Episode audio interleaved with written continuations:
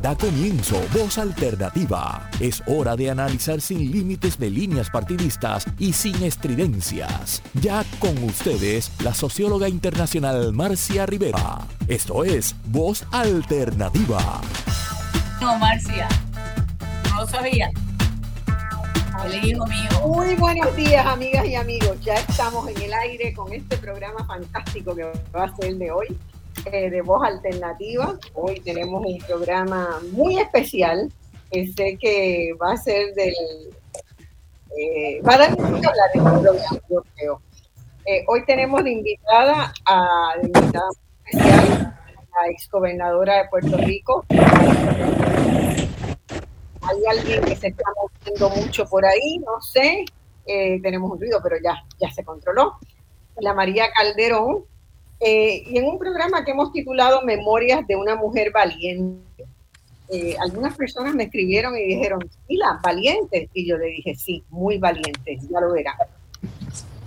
Eh, la María Calderón acaba de publicar hace un par de meses, salió la primera edición, ya está la segunda edición de este volumen de casi 700 páginas, muy bien escrito, sin fallas ortográficas, vale decir, sin fallas de sintaxis, muy bien escrito, que nos deja mucho que pensar, ¿verdad? Es un, un testimonio, un relato de una vida que tiene mucho, mucho, mucho para contar y para compartir y que vamos a estar en el día de hoy conversando con ella. Le doy la bienvenida a Sila, voy a presentar a cada uno de los que estamos acá hoy eh, a Linda Colón, Hola, a Linda Colón y al licenciado eh, Víctor Rivera Hernández, que lleva mis dos apellidos, así que podría considerarse hermano de,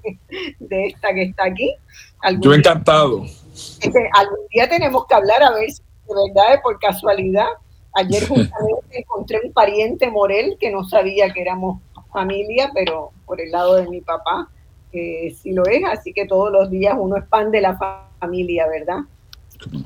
Eh, ¿Quién es Sila Calderón? Yo quiero darle unas notitas, ¿verdad?, de quién es Sila Calderón. Ustedes todos la conocen. Eh, he tenido la oportunidad de, conocerla profesionalmente, de tener largas conversaciones con ella hace muchos años atrás, desde antes de que estuviera en la alcaldía.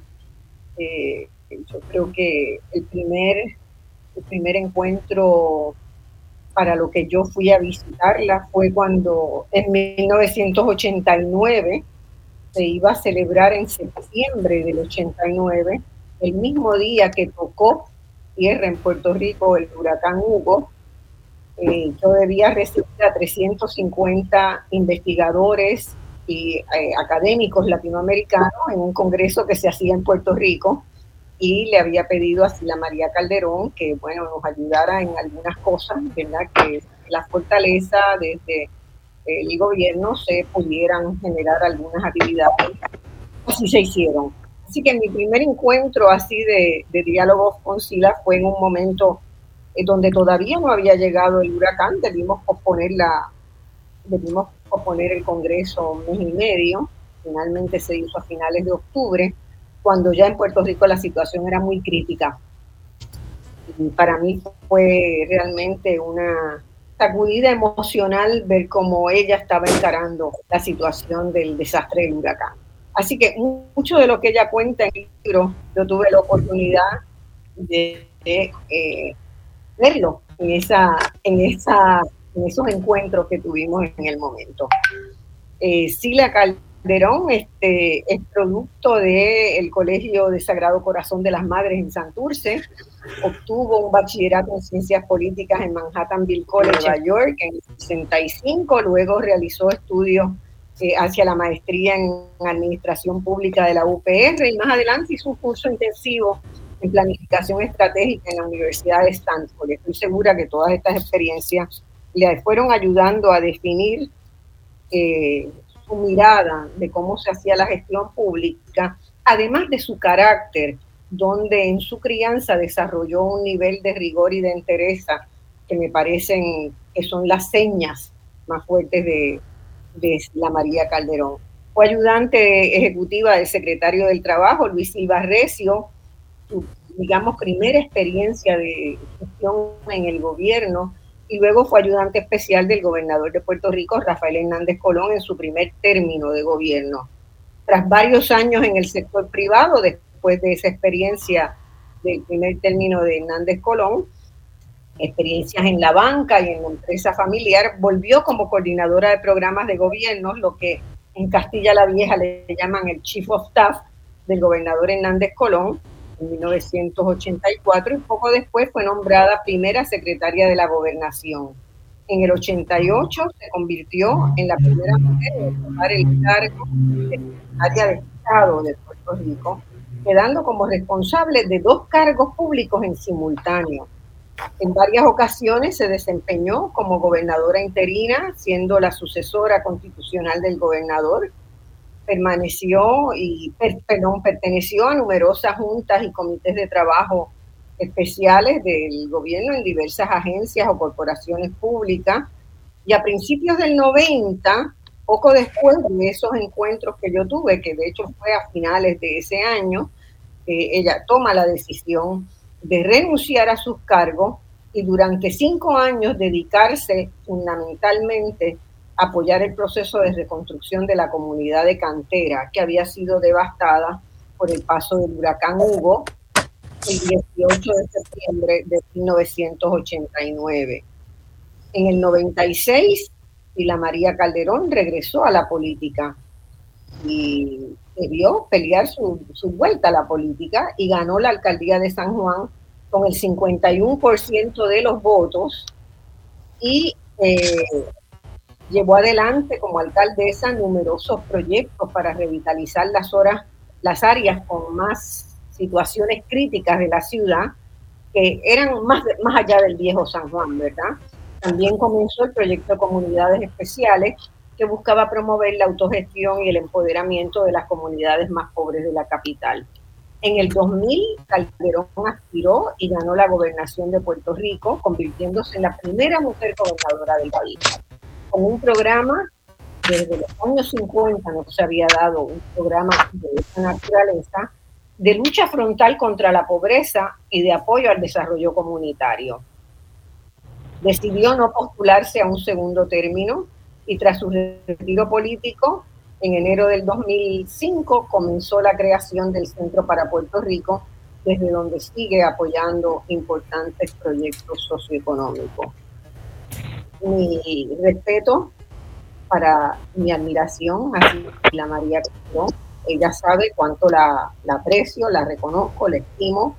Eh, y mi conclusión de no solo conocerla personalmente, sino de haber leído dos veces con mucha con mucha, mucho interés eh, este libro de 700 páginas y haberlo digerido y masticado y concluido que si la María Calderón es verdaderamente una mujer muy valiente. Lo fue desde niña y ya mismo vamos a ver por qué. No quiero adelantar cosas del libro porque quiero que mucha gente lo lea, ¿verdad? Pero desde los cuatro años ella está demostrando cuán valiente ha tenido que ser en la vida. Dicho eso, presento también rápidamente al profesor, al licenciado y profesor Víctor Rivera Hernández, que es abogado, profesor universitario de, la Facultad de Administración, de la Maestría de Administración Pública, presidente del grupo Era Antonio y Asociado, una firma dedicada a consultoría y capacitación en áreas de recursos humanos, herencia y desarrollo organizacional. Es bachiller en Ciencias Políticas por la UPR, hizo una maestría en Administración Pública donde ahora enseña y es doctor en la Facultad de Derecho de la Interamericana. También realizó estudios de posgrado en el Centro José Ortega y Gasset en Toledo, España. Fue bajo en la administración de la María Calderón, secretario de, de Trabajo, Puerto Rico, y sigue trabajando como profesor en la UPR, como consultor y asesor en empresas públicas y privadas. La doctora Linda Colón, amiga mía de muchos, muchos años, persona a quien quiero y respeto profundamente en su capacidad profesional. Hizo un bachillerato en sociología en la Universidad de Puerto Rico y un doctorado en estudios latinoamericanos y sociología en la Universidad Nacional Autónoma de México. Fue docente universitaria en la UPR hasta hace muy poco y ha sido una, una investigadora muy reconocida por sus estudios sobre la pobreza y las desigualdades. En el 2000 fue reclutada por la gobernadora Calderón para establecer y dirigir la Oficina para el Financiamiento Socioeconómico y Autogestión, la Oficina de Comunidades Sociales proyecto emblemático de la gestión gubernamental entonces. Yo recuerdo el momento donde supe que Linda Colón estaba siendo considerada por la gobernadora para ese cargo y me sentí feliz por ambas. Primero por Calderón, que no estaba nombrando a una persona, bueno, que podía practicar el clientelismo político que yo misma tanto había criticado como analista, ¿verdad? y sí a una persona que verdaderamente sabía sobre la pobreza en Puerto Rico y sabía cómo encarar el problema, que no era regalando eh, electrodomésticos eh, la semana antes de las votaciones como solía hacerse. Linda Colón ha escrito una gran cantidad de ensayos de investigación y libros sobre estos temas. Eh, pueden consultar en su un blog en WordPress, en Internet, búsquenlo y ahí van a encontrar muchas de sus publicaciones. Linda también ha sido una colaboradora importante de este programa, que es también su casa. Más adelante vamos a tener a la licenciada Cecil Blondet con nosotros, que se va a unir en el segundo segmento. ¿Por qué hacemos este programa? ¿Verdad? Es una de las cosas que yo eh, siempre, siempre quiero que la gente sepa. Los programas que se hacen en voz alternativa tienen una razón de ser, una razón poderosa. Hoy tenemos este programa de diálogo a fondo con una persona que ha demostrado un enorme compromiso con el pueblo de Puerto Rico. Y la María Calderón, la primera mujer en ser electa y ocupar la gobernación, pudo haber tenido una vida sin los sobresaltos que le generó el haber asumido el desafío de postularse y ejercer dos cargos electivos de suma importancia en Puerto Rico, la alcaldía de la capital y la gobernación en este momento que estamos cerrando el periodo de las personas considerar un cargo electivo, yo le digo que emulen a Sila María Calderón. Sila María Calderón tuvo la valentía de decir, bueno, sabemos que esto de estar en un cargo electivo conlleva una enorme cantidad de trabajo, pero también conlleva una exposición a una crítica feroz de la población pero hay que hacerlo. Hay que hacerlo porque hay que adecentar el gobierno de Puerto Rico. Hay que buscar que sea eficiente, hay que buscar que sea representativo de todas las necesidades de todos los sectores del país. Y por eso si la María Calderón entró a la política y estuvo en esos dos cargos que fueron muy importantes para el país. Desde su juventud, la María sintió el llamado al servicio público y lo asumió y lo llevó adelante con un alto sentido ético y profundo compromiso con el país. Yo no soy, nunca fui del Partido Popular Democrático por el que ella se postuló, pero tengo el máximo respeto a la labor que ella hizo en los cargos que ocupó. Desde su primer cargo se percibió como una gestora y defensora de lo público, de la noción del bien público, no como una fanática partidista que meramente buscaba el poder. En varias ocasiones debió enfrentarse al propio partido por el cual asumió, aspiró a la elección en alguno de los cargos, al partido o algunos de sus líderes. Como ejecutiva fue puntillosa en muchos cargos y también lo fue en los procesos de rendición de cuentas y de transición cuando salía de un cargo. Y eso es algo que como analista estaba yo siempre pendiente de, estas cosas, observé cómo la María Calderón en cada una de las transiciones que tuvo que hacer fue absolutamente meticulosa en entregar e informar al gobierno entrante, cosa que no era una práctica de esa seriedad hasta que ella llegó a estos cargos. Este año Sila nos entrega sus memorias, que transmiten alegría y satisfacción por logros constatables, pero que también nos permiten entrar en su vida privada, donde hay dolores profundos, dilemas, dudas, decisiones difíciles, que generosa y valientemente comparte con quienes leemos su extraordinario recuento. Deseo públicamente agradecerle la disciplina de priorizar y sacar el tiempo para haber escrito estas memorias sobre las cuales conversamos hoy.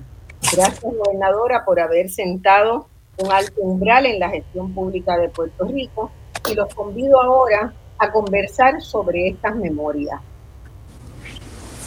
Vamos al, vamos al diálogo, queridos amigos. Sila María, te doy la primera palabra y quiero iniciar eh, el diálogo, ¿verdad?, de esta, de, esta de esta reunión de personas que vamos a conversar sobre lo que aquí se plantea.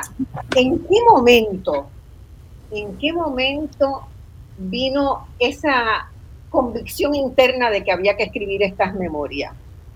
Bueno, antes que nada, eh, Marcia, yo quiero agradecerte esas generosísimas palabras y exageradas hasta cierto punto sobre mi persona. Eh, yo te admiro, te tengo una admiración inmensa y el trabajo que he hecho por Puerto Rico lo he hecho con toda mi alma y con todo mi amor. Pero tú has puesto en relieve pues todo tu cariño por mí. Así es que a los que nos están escuchando, eh, estoy muy agradecida a esas palabras sumamente generosas de Marcia. Bueno, quiero decir también que mi mamá nos está escuchando con mucha atención porque mi mamá siempre te tiene también como un cariño extraordinario y lamenta mucho que ya no puede seguir yendo al centro a almorzar como tantas veces hacía porque está a punto de cumplir los 100 años. Ay, qué maravilla, qué maravilla. Pues a tu mamá, ¿cómo se llama tu mamá? Carmen Lidia. A doña Carmen Lidia le envío un abrazote bien grande y yo le voy a llevar la comida del centro allá a su casa. me dice dónde es y yo le llevo la comida. me dice, me dice, ya las amigas con las que yo iba, ella iba todos los viernes al centro a almorzar con alguna de las amigas, pero sus amigas se murieron. Sí. Entonces, este, va quedando ella. Pero qué maravilla llegar a esa edad. Y está totalmente lúcida, muy bien, no tiene ninguna enfermedad, así que... Qué bueno. Este, mi madre me hace una falta tremenda. Eh, tú me hiciste una pregunta, pero hablando se me ha, se me ha... pasó la pregunta. Bueno, la pregunta era, ¿en qué momento, verdad? Después de haber, porque han pasado muchos años desde el fin de la gobernación, ¿verdad? 2005, estamos en el 2023. ¿En qué momento eh, ese proceso interno de cavilación que uno tiene se, convence de que hay que escribir unas memorias? Pues fue recientemente, antes de la, antes de la pandemia. Eh, yo pensé que debía de, habiendo sido la única mujer electa gobernadora de Puerto Rico, que debería plasmar en escrito mis memorias. Como yo siempre tomo clases antes de hacer todo lo que hago. Pues fui a tomar unas clases de cómo escribir memorias con la profesora Anushka Ramos en la Universidad del Sagrado Corazón. este, y a todos los que me están oyendo, sepan que cuando quieren hacer algo, tomen clases. Yo he tomado clases para dar discursos, yo he tomado clases cómo llevar una campaña, yo he tomado clases cómo levantar eh, fondos, yo he tomado clases de cómo hacer una fundación, yo tomo clases para todo.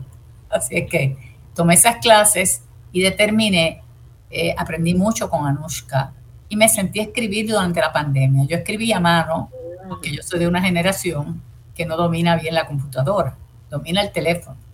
Y entonces, con una letra que se me ha dañado a través de los años y que las madres del Sagrado Corazón se horrorizarían si vieran mi letra ahora, y que solamente entiende mi colaboradora de toda la vida, Grisel Pagán, quien lleva 38 años trabajando conmigo. Solamente ella entiende mi letra.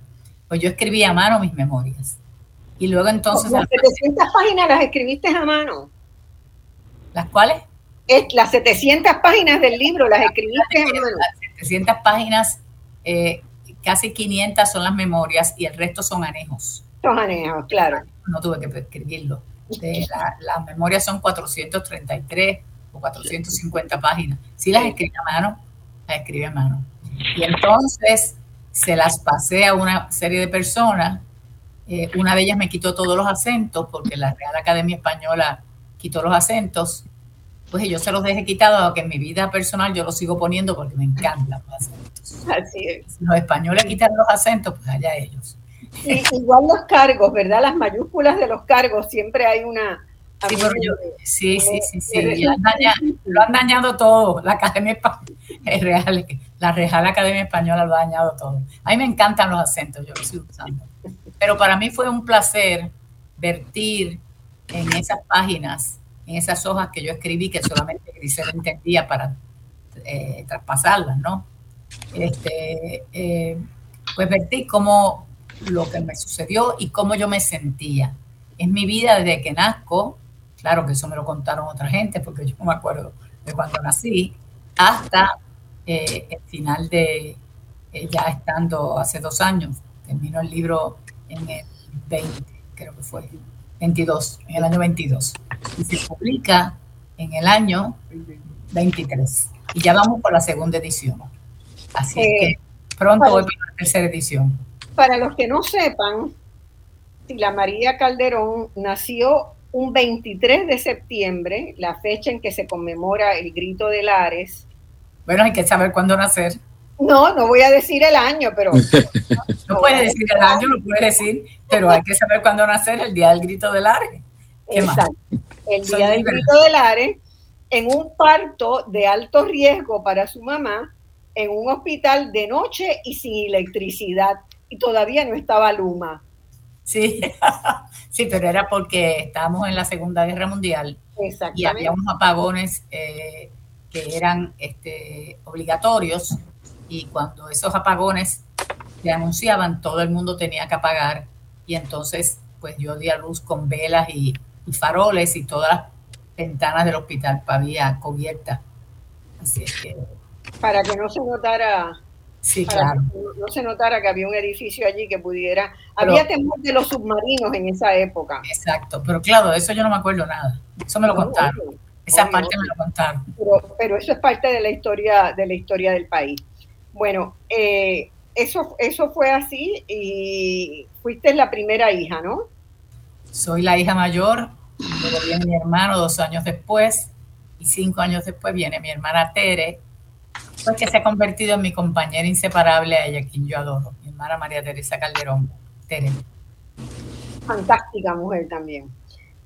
Bueno, eh, entonces el formato y la, forma de organizar las memorias supongo que eran, fueron objeto de ese curso, ¿verdad? En, la Universidad de Sagrado Corazón, ayudaron a diseñar el libro en asumo que sí, yo tomé las clases y luego yo lo hice por mi cuenta. Por eso, pero, pero aprendiste ahí que había que pensar un formato, una estructura del libro. Eso no es fácil, ¿verdad? Los que hemos escrito libros, ¿verdad, Linda? Sabemos que encontrar la, estructura narrativa, la voz narrativa, el orden de cómo uno presenta las cosas no es nada fácil. Marcia, eh, yo soy una lectora empedernida. Yo empecé a leer a los 12 años eh, he leído miles y miles de libros, tanto en español e inglés. Los dos años antes de escribir las memorias leí solamente en español. Dejé los libros en inglés. Eh, y yo he tenido bibliotecas donde quiera. Cuando yo me mudé al lugar donde vivo ahora, tuve que regalar 14 bolsas de libros porque no me cabían en mi biblioteca actual. Así que, y ahora mismo está desbordándose.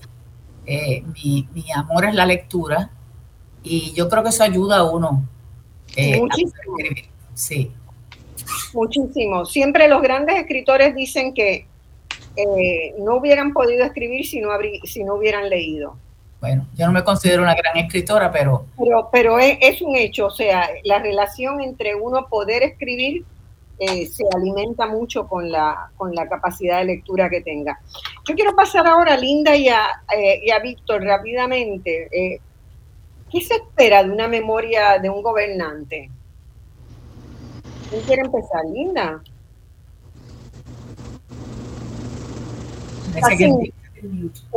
Está, muda. Arriba a la derecha, quítale el. Ya, ya. Ok, te decía que, que, es una pregunta difícil, ¿no? Saber qué se espera de una memoria como esta. Pero ciertamente eh, entre las cosas que yo espero es honestidad en, la narración, ¿verdad? Honestidad en lo que se, en lo que se transmite. Y en ese sentido, este, ¿sabes? El contar, ¿verdad? Estos procesos en los que, a, los que se encara un gobernante es realmente también una lección de, de gobierno, ¿sabes? De lo que es un gobierno.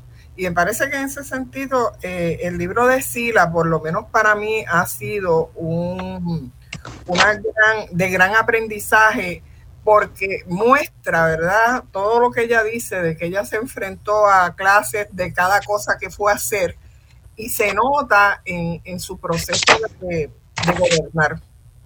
Eh, ella era una, era una persona en términos de, del trabajo en la gobernación cuando yo estuve con ella, que no dejaba las cosas al azar, ¿no? Y en ese sentido tú veías que detrás había una planificación, un proceso de organización, que no estabas ahí, ¿verdad? Inventando todos los días que era lo que había que hacer, aunque como bien sabemos, en, en, este proceso de gobernar todos los días aparecen, ¿verdad? Situaciones que tienes que encarar que no estaban previstas.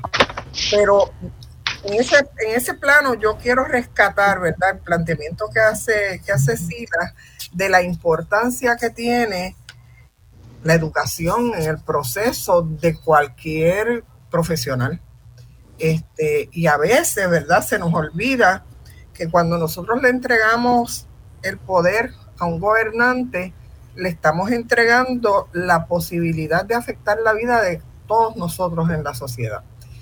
Y cuando se le entrega ese poder a una persona que no tiene el conocimiento, que no tiene ni siquiera el interés en aprender, pues estamos enfrentando un gran reto, ¿no? ¿Sabe? Una, una, una serie de, de posibilidades de que nuestra vida salga tremendamente afectada. Y yo creo que en ese sentido, que esperamos de un, de un gobernante? Pues esperamos precisamente que piense en el bienestar de todos, ¿verdad? Y que cuando tome decisiones sean decisiones pensadas, organizadas. Eh, y en ese plano, eh, lo que ella deja acá como legado a través de sus memorias es precisamente un texto en el cual nosotros podemos aprender cómo se puede llevar a cabo un buen gobierno cómo se puede este, llevar a cabo un proceso de, pensar la sociedad en la que vivimos de manera estratégica, aunque no todo salga bien, ¿verdad? Por lo menos lo intentaste de forma organizada, por lo menos lo, lo intentaste eh, llevando a cabo un proceso eh, bien, bien profundo de cómo seguir, ¿verdad? Una, una eh, porque muchas veces vemos los programas de los partidos, ¿verdad? Pero el, programa se queda ahí y no pasa nada después con él. Por cuatro años eh, no ocurre lo que se supone que ocurra. Así que en ese sentido, en unas memorias de un gobernante, nosotros tenemos que ver reflejado que, cuál, era, cuál era la propuesta, cuál era el propósito de ese gobernante cuando llegó al poder, qué hizo para llevar a cabo sus objetivos. Eh, eso tiene que estar bien claro y yo creo que en este libro esto aparece muy claramente reflejado, ¿no? ¿Sabe? No es un, texto, primero que, nos aburramos, porque también es, esta es otra cosa muy importante, no es un texto que, te invita leyendo, que te invita a, quedarte ahí mirando lo complejo además que es el proceso de gobernar. Que de afuera puede creerse que esto verdad es haz esto, haz lo otro, haz lo otro, pero es una cosa muy, muy compleja. Muy compleja. Estás sometida a numerosas presiones de todas partes. Eso sin contar las presiones de lo doméstico, ¿verdad? Que son tal vez de las más difíciles de resolver. Y en el caso más particular de las mujeres, más complejas todavía, ¿verdad? Porque la sociedad supone que tiene que hacer otras cosas. Víctor, eh, inicia tu, tu comentario. Tenemos que irnos a una pausa ya, pero inicia tu comentario y seguimos en la después de la pausa. Pues, con gusto, te saludo a ti, saludo a Linda, saludo a la gobernadora, quien es mi madre a la misma vez, si da tiempo ella lo explicará eh, en detalle o como ella entienda. Pero fíjate, cuando pienso en, en qué se espera de la memoria de un gobernante, pienso en primer lugar que se espera que esa memoria sea una aportación real al país que gobernó y que incluso sea un referente para otras jurisdicciones. Para mí yo creo que eso es bien importante. Segundo lugar, uno esperaría de esa memoria que relate con precisión, que relate con detalle, que relate eh, eh, con una alta dosis de verdad cuáles fueron sus experiencias, cuáles fueron sus vivencias, cuáles fueron las lecciones aprendidas y cuáles fueron los datos y hechos que hasta ese momento no eran conocidos, porque tiene que tener también una, una, una dosis de actos, de, de, de, hechos que no eran conocidos, porque si todo era conocido no hay nada que contar, ¿verdad? Es la historia. También me parece, y lo dije, en, yo he hecho dos presentaciones de este libro, ¿verdad? Eh, que debe ser un anecdotario real de todo ese imaginario con que lidió en sus años ese incumbente en específico y debe ser también una transición entre lo que es un anecdotario y entre lo que es una memoria pública. Y hablo de una memoria pública. Me acuerdo de aquel libro que escribió mi profesor de ciencias políticas, recientemente fallecido, José Arsenio Torres, Memoria Pública, ¿verdad? Hablo de memoria pública porque es lo que se cuenta, lo que se hace público. Pero, y quizás antes de la pausa, lo que es para mí más importante como profesor de administración pública por tantos años es que una memoria de un gobernante si gobernó apegado a la administración pública, debe ser un manual de gestión pública y de política pública contemporánea. Yo creo que el gran activo, la gran contribución de las memorias de Sila María Calderón es que en el todo constituye un manual de gestión pública y de política pública contemporánea que una escuela de administración pública, que un gobierno, que municipios, que las distintas ramas deberían de estudiar. Así que yo creo que, eso es lo más importante cuando uno se encuentra con la memoria de un gobernante. Bueno, vamos a la pausa y volvemos. Seguimos con el licenciado doctor Rivera Hernández eh, para que termine de redondear su, su, esta primera impresión, ¿verdad? Vamos a la pausa.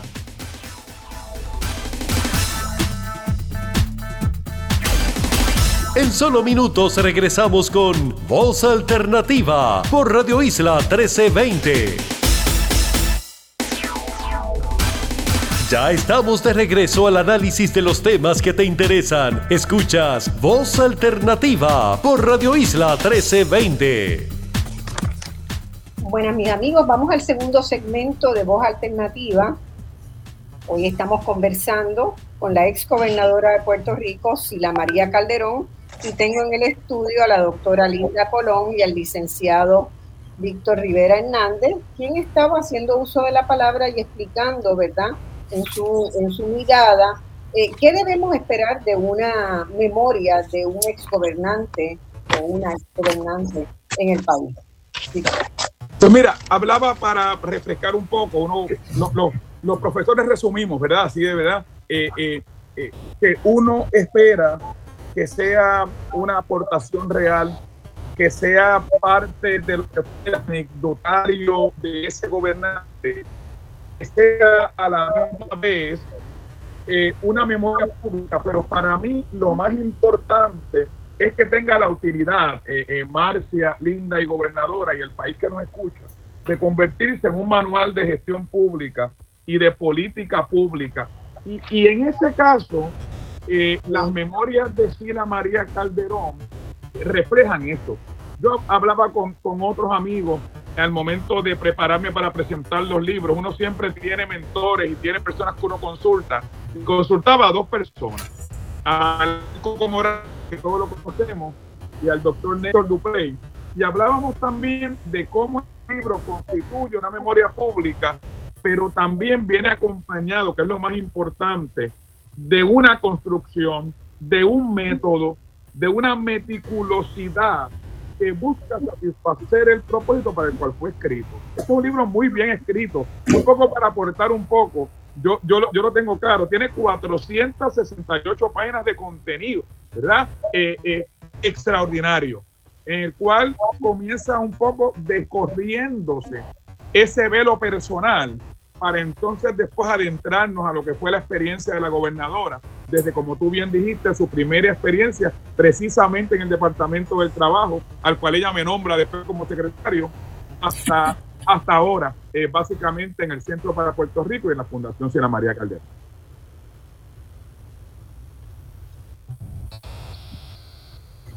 Bueno, ¿qué, ¿algo más? Linda, ¿algo más que quieras añadir? Seguimos. Estaba mirando los comentarios en Facebook Live porque hay mucha gente que además de por radio o por internet nos está viendo por, nos está escuchando por Facebook Live. Eh, a mí me, llamó mucho también la atención el espíritu reflexivo, ¿verdad?, sobre lo vivido en cada etapa de la vida. O sea, es como si eh, se tuvo una experiencia muy importante. Esa primera parte de las experiencias de las relaciones con personas como Teodoro Moscoso, como ¿verdad? Los, arquitectos de lo que fue el Estado Libre Asociado en Puerto Rico. Eh, tengo a Cecil Blondet, está entrando en este momento, ya mismo la incorporamos. Buenos días, Cecil. Estábamos este, ya en la, en la conversación eh, después presento a Cecil, pero estaba planteando que eh, esa primera parte de ese relacionamiento con aquellos desde la niñez, con aquellas personas que estaban en la fundación del Partido Popular, que es un periodo muy, muy complejo. Nosotros no podemos ser maniqueos en el análisis, ¿verdad? Porque ciertamente había que, había que entender lo que era el Puerto Rico de los años finales de los 30 y los 40, cuando empieza el Partido Popular, era un país sumamente complicado. O sea, esa primera etapa después de, del 98 en Puerto Rico, donde la economía se distorsiona, se convierte en un monocultivo, ¿verdad? De la caña de azúcar con, con capitales de Estados Unidos que hicieron grandes riquezas, pero la estructura del país queda desbaratada la gente perdió el acceso a la tierra, los hacendados puertorriqueños criollos dejaban que los campesinos vivieran en la tierra y tenían comida, acceso a comida, ¿verdad? Acceso a una vivienda. Todo eso se quiebra en esos primeros 30, 40 años de dominación estadounidense. Y ahí se forman los arrabales, las villas miserias que hay en Puerto Rico, porque la familia de los trabajadores tienen que irse a las periferias a vivir. Ahí empieza el, grave problema, ¿verdad? De pobreza en Puerto Rico empieza en, en esas primeras tres décadas. Entonces esta generación viene a, diseñar un proyecto para sacar al país de eso, ¿verdad? Proyecto que puede tener, que puede que tuvo muchas virtudes y que tuvo muchas situaciones y planteos que, que, no logró encontrar la vía para resolverlo. Marcia. Sí. Eh, eh, eh, es que quisiera, quisiera aprovechar la mención que tú haces al nombre de Teodoro Moscoso y de esa generación, porque me parece que la gobernadora recoge en el libro y, trae otra vez unos nombres que fueron importantes que el país ha olvidado, ¿verdad? los nombres de, de Luis Silva Recio, de Guillermo Rodríguez Benítez, de Teodoro Moscoso, de, mi maestro Ramón García Santiago, de José Pepe Alonso, de Salvador Rodríguez Aponte, de Carlos Alvarado, e incluso el de Rafael Hernández Colón, ¿verdad? Eh, de una generación, de unos pilares, de aquella generación de arquitectos del Puerto Rico moderno, ¿verdad? Eh, que yo creo que es bien importante porque parte de la validación de la historia de aquel Puerto Rico que se vivió y de aquel y de aquel fulgor en la administración pública. Y yo creo que, que la gobernadora cumple con eso de una manera extraordinaria. Linda, también tú levantaste la mano para comentar ahí. Sí, yo quisiera comentar sobre esa primera parte del libro que a mí me impactó mucho desde el punto de vista de lo sociológico, ¿no? Porque Sila nos abre la ventana al estilo de vida de una clase que yo por lo menos desconocía, ¿no? ¿Sabes? Sabe algunas cosas de referencia, pero no de alguien que lo ha vivido directamente. Y en ese sentido, eh, esta, esta narración que ella hace de su vida íntima, de su vida familiar, de todo ese proceso de construcción del Puerto Rico, ¿verdad? De, de esa época.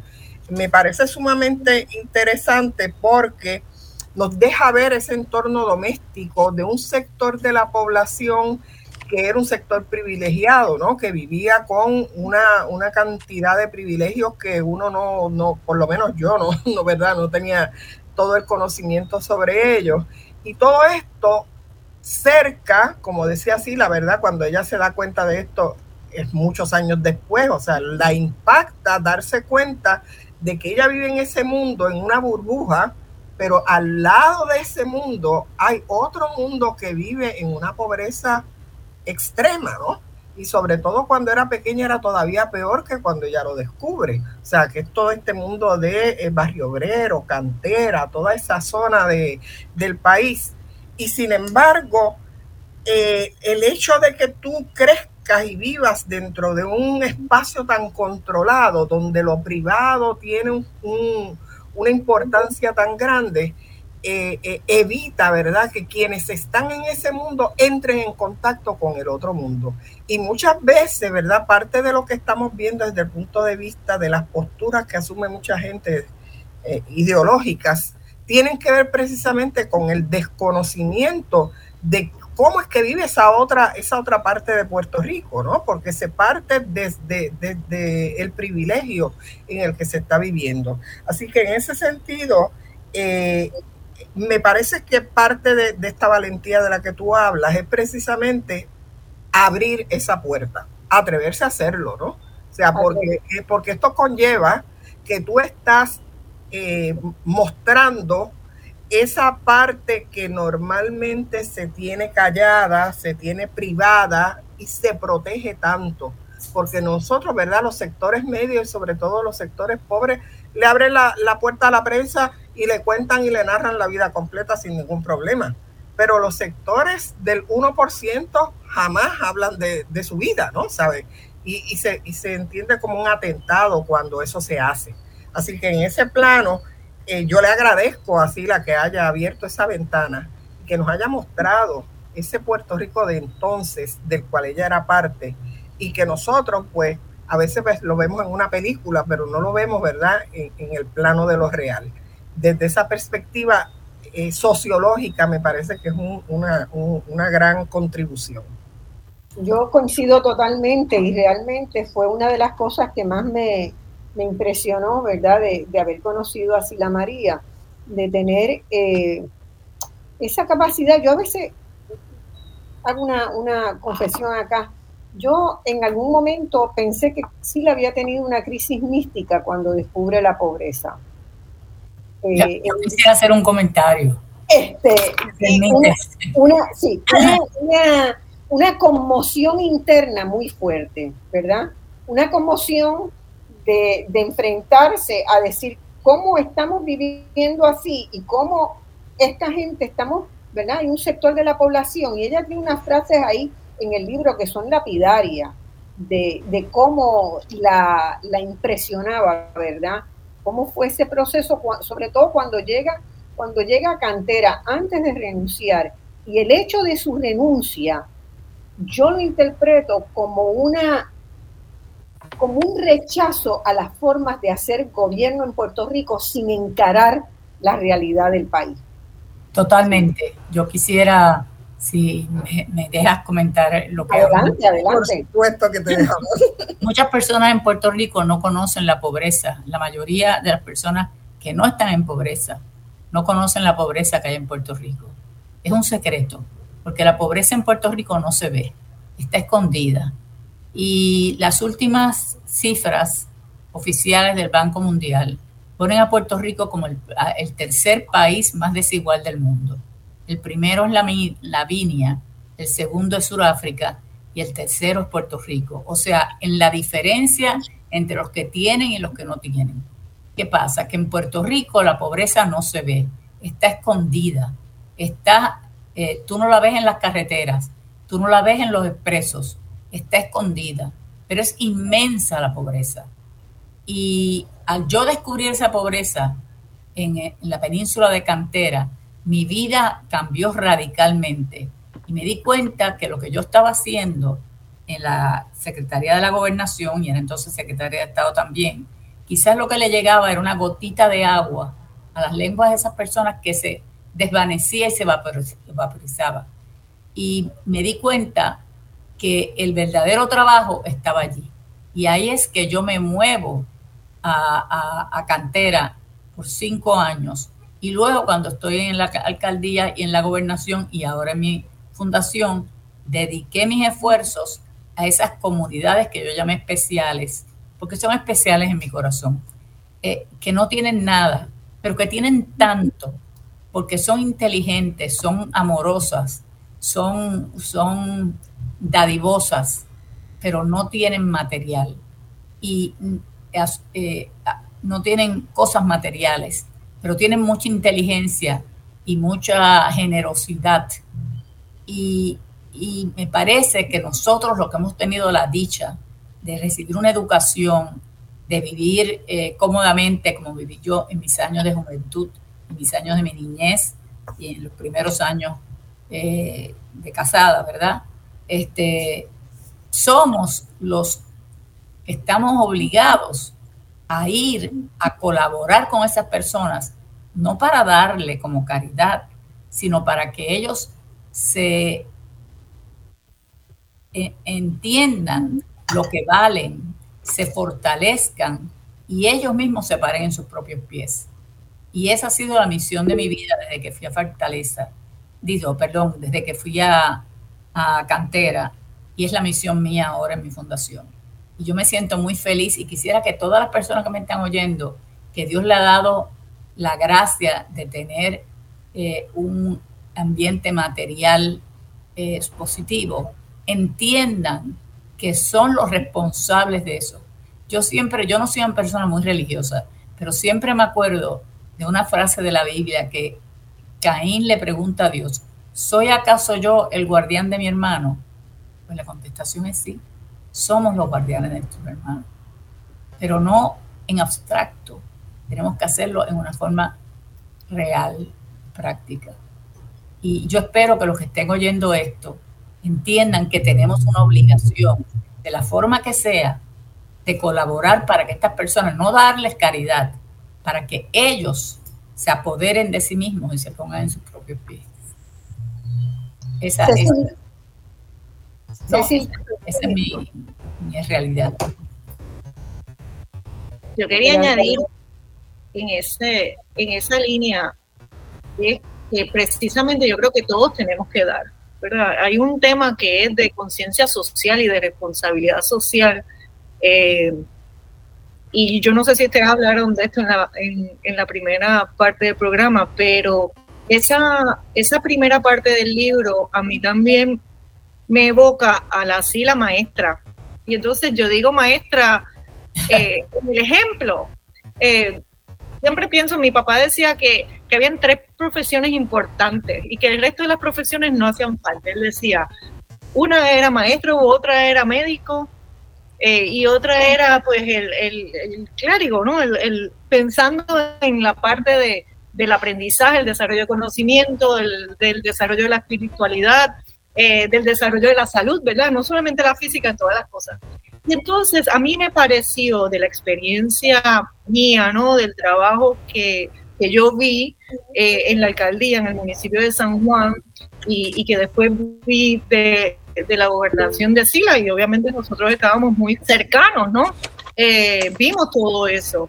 Y yo pienso que tenía que ver con el ejemplo. Ustedes hablaban también del tema de cómo el funcionario público, y yo recuerdo esa alcaldía, ese municipio de San Juan que nosotros llegábamos y trabajábamos eh, de lunes a sábado felices eh, y habían unos turnos los fines de semana, pero todos llegábamos, Víctor, ¿tú te acuerdas? Todos llegábamos los sábados felices, pero quien primero llegaba era la alcaldesa, era Sila, o sea, quien primero estaba todos los días en la oficina era ella. Entonces yo pienso que hay muchos ejemplos, por eso yo pienso en la Sila maestra, eh, porque pienso que ella nos ayudó a nosotros, por lo menos los que éramos más jóvenes en esa época, también a inspirar un amor hacia el servicio público, eh, un amor hacia nuestra comunidad de Puerto Rico, a toda la comunidad de Puerto Rico, que, pues, que, es invaluable. Y, y, yo exhorto a la gente que lea, ¿no? También esa parte de las memorias y que lo vea de esa, de esa manera. Víctor estaba levantando la mano. Sí, Marcia, yo, yo quisiera hacer una, una contribución final, ya que me tengo que despedir ahora a, la, a, las 12, pero, pero yo quisiera tomarlo donde lo dejó Cecil, porque yo fui parte también de ese grupo de la alcaldía de San Juan, fui parte del grupo de la campaña, estuve en el, en el, en el gabinete, y entonces yo también entiendo que las memorias de Sila Calderón trabajan también en todo, que se vio reflejado en lo que nosotros aprendimos, es decir, con unos enunciados, con unas axiomas, con unas bases de lo que es la gestión pública y a repasar todos esos enunciados que nos presenta Sila María Calderón en su libro, que tiene que ver con la forma de hacer un buen gobierno, que como diría don Roberto Sánchez, es la mejor forma de hacer política, que tiene que ver con con la manera de lo que llama ella dos reglas inquebrantables en aquel gobierno que ella dirigió, que lo público, lo político no entraba en asuntos públicos y nunca conceder audiencia a contratistas particulares y menos a cabilderos. Piensen, piensen que, que eh, eh, de escoger cuidadosamente quiénes forman parte de la rama ejecutiva, ¿verdad? Eh, de todo ese tipo de cosas. Pero al final, yo pienso que todo esto lo que ayudó al gobierno de Sila María Calderón fue a elevar los niveles de desempeño público en un ambiente de eminente disciplina, de eminente rigor, de eminente estructura y de eminente ejecución. Entonces yo, y, y, y, cuando lo hice en las dos ocasiones, causó un poco de temblor, pero yo tengo que decir eh, con toda mi verdad que ese gobierno de Sira María Calderón del 2001 al 2004 posiblemente fue el último gobierno vanguardista, planificado, sistemático, teóricamente fundamentado y pragmáticamente ágil, eficiente y resultado. Eh, yo, yo tengo que decir, y en estos días falleció nuestra gran amiga Rosita Marazzi, yo estuve en el funeral, y cuando yo pensaba en ese equipo, en Rosita Marazzi, cuando yo pensaba en Pepe Alonso, cuando yo pensaba en Waldo Bird, cuando yo pensaba en Alba Caballero, cuando yo pensaba en tanta gente que se unió con nosotros desde principio en el municipio, fue el último gobierno vanguardista y planificado que se dio en Puerto Rico y tiene mucho que ver con el estado en que está Puerto Rico ahora, esas diferencias de lo que fue y de lo que no es. Y yo quiero añadir a eso, estoy totalmente de acuerdo, quiero añadir una cosa, el proceso, eh, tanto en la alcaldía como en la, como en la gobernación de comunidades especiales, ¿verdad? Y la atención que se le dio a la gente en las comunidades especiales, el trabajo que se hizo de formación de líderes comunitarios, de trabajo in situ en las comunidades, no se había visto en Puerto Rico. La consulta respetuosa por parte de los arquitectos que venían obligados a, consultar a la comunidad antes de diseñar las obras, ¿verdad? Y que se hacía ese trabajo este, de participación activa de la, de la comunidad. Eh, eso no fue valorado correctamente ni por la subsiguiente administración de gobierno ni por la sociedad mucha gente empezó a decir que los carteles que anunciaban las comunidades especiales depreciaban el valor de sus viviendas. A mí eso era algo que realmente me ofendía, porque lo que quería decir era que los sectores medios en Puerto Rico, que no se consideraban pobres, no querían saber nada de los pobres. Eso es algo sobre lo que tenemos como sociedad que reflexionar mucho, porque los problemas que tiene Puerto Rico hoy, la incapacidad de reactivar su economía, tiene que ver con el alto grado de desigualdad y de pobreza que tiene Puerto Rico. Ninguna sociedad puede prosperar con esos niveles. Entonces, eso tenemos que reflexionarlo y repensarlo hoy. Si no le damos en la próxima oportunidad a atacar el problema de la pobreza y de la desigualdad en Puerto Rico, Puerto Rico no, es, no va a ser viable. Entonces es penoso, lamentable que los gobiernos que siguieron no le dieran importancia a esos programas, ¿verdad? Porque otro sería el cantar si, si, se hubiera hecho. Así que eh, yo creo que eso, Víctor, es muy importante lo que, lo que dice, es muy vigente, está muy presente para los desafíos que tenemos de cara al año que viene. Así que tomemos nota del asunto. Si la quieres comentar. Eh, debo de decir que escuchándolo ustedes, eh, me dan deseo de volver a correr para un puesto político. hasta, el 2 de enero hay tiempo. Porque déjame decirte, que lo arreglo, déjame decirte que lo arreglo todo. Porque no es solamente eh, el asunto de la desigualdad, que yo estoy haciendo todo lo posible desde mi fundación, claro, con unos recursos muy limitados. Los próximos dos años los vamos a dedicar, lo voy a anunciar en estos días, solamente a las comunidades especiales. Pero es el hecho de la pulcritud, del gobierno y el entendimiento que tuvieron mis administraciones, tanto en la alcaldía como en la, en la gobernación, de que nosotros los empleados públicos o los funcionarios públicos somos empleados del gobierno y que nosotros eh, gerenciamos el dinero público que no es nuestro, que lo tenemos en fideicomiso, que ese dinero es del pueblo y que nosotros lo administramos a nombre del pueblo y que nosotros somos empleados del pueblo porque el pueblo paga nuestros salarios. Y a veces yo veo a los alcaldes, a los gobernadores, hablando en una forma como si fueran reyes. Los reyes son el pueblo, nosotros somos sus empleados, sus servidores. En mi alcaldía y en mi gobernación no hubo una sola persona acusada, ni mucho menos juzgada por actos corruptos. ¿Por qué? Porque yo impuse unos criterios totalmente estrictos. Y yo sabían que el que violaba esos criterios, yo literalmente lo asesinaba con mis propias manos. Porque, perdonen que lo diga, pero aquí no hay sí, ni no, ni no. Esto es correcto, recto, y nosotros nos debemos. Una vez un ex jefe del FBI me llamó siendo gobernadora pidiéndome una cita, creo que eso está en el libro, una cita para su hermano que era contratista. Un, hombre muy reconocido aquí en Puerto Rico, que trabajó mucho para Puerto Rico. Yo le dije, lo siento mucho, pero yo no recibo contratistas. ¿Saben cuál fue su contestación?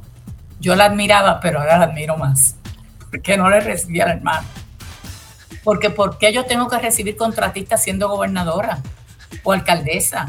¿Por qué yo tengo que recibir regalos de los, de los contratistas? Eso se devuelve, eso no se puede aceptar. Hay que entender, y yo estudié servicio público y gobierno, yo amo el servicio público. Y el servicio público para mí es sagrado. Es eso, es servir, es ser empleada del pueblo, que me paga mi salario, a quien yo me debo eh, y ese entendimiento, yo creo que hay que poner clases de eso en la Escuela de Administración Pública. Víctor, si tú quieres, yo voy y te doy dos o tres clasecitas gratis. Encantado de la vida. Pero hay que ponerlas desde la escuela primaria. Hay que ponerlas. Bueno, yo puse unas clases de ética luego del aquel terrible secretario que tuvimos, ¿cómo se llamaba? Víctor Fajardo. Yo puse clases de ética en, desde primer grado hasta cuarto año. Desafortunadamente se hicieron libros con los presidentes de todas las universidades. El próximo gobernador desechó esos libros, los votó y se acabaron las clases de ética. Ahora las voy a comenzar otra vez desde mi fundación. Vamos, tenemos que ir a una pausa, tenemos la música en fondo. Víctor, te agradezco el tiempo que has podido estar, sé que estás en, fin de clase con muchos, muchos trabajos que corregir y muchas muchas presiones. Muchas gracias, Víctor, por Un placer, encantado, encantado. Gracias, Víctor. Esta es tu casa y ya contaremos contigo en otras ocasiones. Un abrazo grande.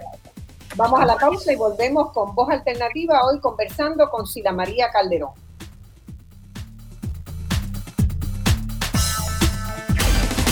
En solo minutos regresamos con Voz Alternativa por Radio Isla 1320. Ya estamos de regreso al análisis de los temas que te interesan. Escuchas Voz Alternativa por Radio Isla 1320. Bueno, amigas y amigos, estamos iniciando la segunda hora de este programa muy especial de Voz Alternativa, donde estamos conversando con la ex gobernadora de Puerto Rico, Sila María Calderón. Estamos con la doctora Linda Colón y en este momento también con la licenciada Cecil Blondet Pasalacua, a quien ustedes conocen ya porque mensualmente me sustituye en voz alternativa, ¿verdad? Este, en muchas ocasiones para eh, un acuerdo que hicimos con la organización que ella dirige, Espacios Abiertos, que se dedica a visibilizar y a buscar cómo darle forma eh, a, los, a que los proyectos que generan y las organizaciones que generan información que es valiosa para el desarrollo ciudadano puedan eh, ser viables, ¿verdad? La transparencia, el acceso a los datos, el acceso a la información han sido los temas que se trabajan desde espacios abiertos y que eh, a los que le hemos dado espacio también acá en Voz Alternativa, porque siempre tenemos discusiones muy importantes sobre los temas de la deuda, sobre los temas de, en este momento, ¿verdad?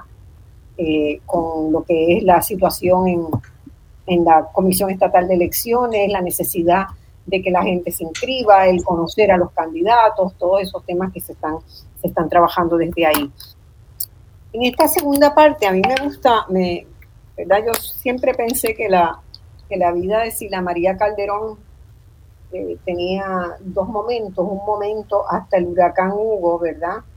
Eh, y, otro momento, y ella lo acaba de confirmar acá en el programa, después del huracán, del huracán 1 y, el, ese proceso de asumirse como paladín de la lucha contra la pobreza y las desigualdades en Puerto Rico.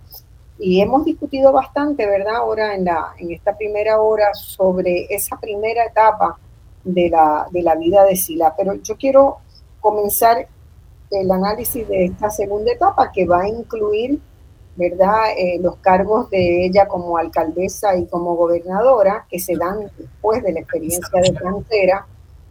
Y yo quiero redondear esa primera parte preguntándole qué considera que fueron eh, sus aprendizajes, sus logros como secretaria de la gobernación, eh, qué cosas le quedaron en claro como aprendizajes de por vida de esas experiencias de coordinar el gabinete del gobierno de Puerto Rico, que es una tarea sumamente importante, y de la tarea del Departamento de Estado, de estar al frente del Departamento de Estado.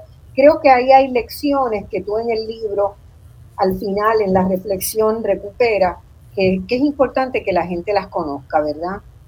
Pero, eh, e, esa, esa coordinación, porque un aparato de gobierno, Linda lo decía al principio, es sumamente complejo, es como una máquina que tiene muchas partes y que para que el todo funcione bien tiene que haber un engranaje. Ese engranaje, quien básicamente lo lleva día a día, es quien coordina, ¿verdad?, a todos los secretarios de, del gobierno. Eso es así. Yo había sido ayudante del gobernador en el otro, en, el la, otro, la primera etapa de primera etapa donde Salvador Rodríguez Ponte, que es un hombre muy estricto, este, era el que llevaba todo. Tenía otros títulos entonces, pero era lo que llevaba todo. Eh, aprendí bastante de él, de Hernández Colón también. Pero eh, mi manera de ser, eh, yo soy una persona estricta conmigo misma y con todo lo que está alrededor mío. Y yo creo que esa característica mía me ayudó y soy muy organizada también que era de tu padre también. Ah, que te viene de tu padre. Bueno, mi padre fue un fuente de enseñanzas y mi madre también. Me enseñaron muchas cosas a mí. Eh, mi padre me dijo que, que, había que aprender a pensar y la verdad es que mucha gente no sabe pensar, es un lío que tienen ahí en la cabeza. Hay que saber pensar en una forma lógica, este, hay que saber asumir liderato cuando hay necesidad de, de que así sea Eh, y mi madre me enseñó muchas, mi madre me enseñó a leer a mí. Eh, y, fue una fuente de inspiración en cuanto a la lectura que ha sido muy importante en mi vida. Pero eh, volviendo a la coordinación del gobierno, eso requiere, y yo había visto a, a Salvador Rodríguez Aponte hacerlo, eso requiere una organización sumamente estricta. supervisar los jefes de agencia requiere eh, una, eh, un, cuidado eh, muy, muy meticuloso, de modo que esas promesas de gobierno que se han hecho durante la campaña se cumplan. Por lo tanto, yo me rodeé de ayudantes que, que fui cambiando. Los ayudantes lo había nombrado el gobernador, pero yo lo fui cambiando poco a poco hasta que tuve alrededor mío una serie de gente que tenían una personalidad parecida a la mía y que tenían el sentido de deber público y el sentido de obligación con el pueblo de Puerto Rico. Por lo tanto, yo organizaba las reuniones con el gobernador y las reuniones por área de trabajo en una forma que podíamos con unos, con unos eh, agendas que tenían que irse cumpliendo eh, para ver el adelanto en el cumplimiento de los compromisos que se habían hecho durante la campaña política. Eh, fui estricta, eh, quizás un poco fuerte, por no decir bastante. Este, Todo el mundo sabe que era muy fuerte. Pues fíjate, pero en mi vida personal, yo creo que yo soy de lo más simpática, no sé, creo. a lo mejor no lo soy, quién sabe, pero yo me, yo me disfruto la vida, yo me, paso la vida riéndome, pero cuando estoy en, trabajo no soy así, en trabajo de gobierno, porque ahí el pueblo es el que eh, manda. Y yo soy servidora de ese pueblo, por lo tanto, eh, yo fui muy estricta, eh, muy cumplidora e hice y no permití. De hecho, varios jefes de agencia salieron eh, porque yo eh, le dije al gobernador que no estaban cumpliendo, que tenían que cumplir, según los estándares que yo entiendo que un servidor público tiene que tener. Esto de venir al gobierno no es para pasarlo bien, ni para tener un salario, ni para tener ayudantes, ni sacarse fotografías. Esto es para cumplir estrictamente y trabajar. Cuando yo era secretaria de la gobernación, yo salía de mi casa a las seis de la mañana llegaba a la, mentira, a las seis y media, llegaba a las siete y de siete a nueve yo tomaba todos los asuntos urgentes. De nueve a doce eran los asuntos que surgían durante el día. Por las tardes eran las reuniones y las citas. Y por la noche seguía trabajando. Así es que eh, yo creo que le di un ejemplo al resto del grupo de trabajo de cómo debía ser y no permití nunca que ningún jefe de agencia eh, se saliera de su, de su camino de deber que tenía que cumplir. Y eso debe haber generado, ¿verdad? Este, por un lado, mucha admiración, pero por otro lado, una mujer mandando a hombre. Tuve problemas, tuve problemas, tuve problemas. Y están en el libro, no quiero mencionarlo aquí ahora, pero están en el libro. Pero ¿sabes qué? Pero ¿sabes qué? Los puse en su sitio tuvieron que entender porque yo no estaba hablando por mí, yo estaba hablando por el pueblo de Puerto Rico. El pueblo de Puerto Rico se merece un buen gobierno. Eh, y a mí las posiciones políticas o, administrativas no me importan porque si hacen a uno más o menos importante, me importan porque uno es un sirviente del pueblo, un servidor del pueblo. Y yo quisiera poder darles clases a todos esos muchachos jóvenes para que entendieran lo que es el servicio público y la satisfacción y la felicidad tan grande que traen el uno servir a Puerto Rico. Así que lo estoy haciendo en pequeño ahora en mi fundación. Estoy encantada con todo el trabajo que estamos haciendo. Y además me encantaría que compraran mi libro para que lo, para que lo regalen para la Navidad, que creo que es un buen regalo de Navidad, así que voy a hacer un poco de, de, publicidad para el libro. Se puede comprar en todas las librerías de Puerto Rico y también llamando al 753-8310 eh, 787-753-8310 y en todas las librerías de Puerto Rico está. Así que yo creo que sería un buen regalo de Navidad. Y voy para la tercera edición. otra pregunta. Eh, yo tengo muy claro el recuerdo, ¿verdad?, de cómo el Departamento de Estado de Puerto Rico eh, empezó a, cambiar. En el, eh, empezó a cambiar en el buen sentido de reconocer que, que era necesario tener un diálogo con gente más allá de Estados Unidos, que era el diálogo normal del gobierno del día a día, ¿verdad?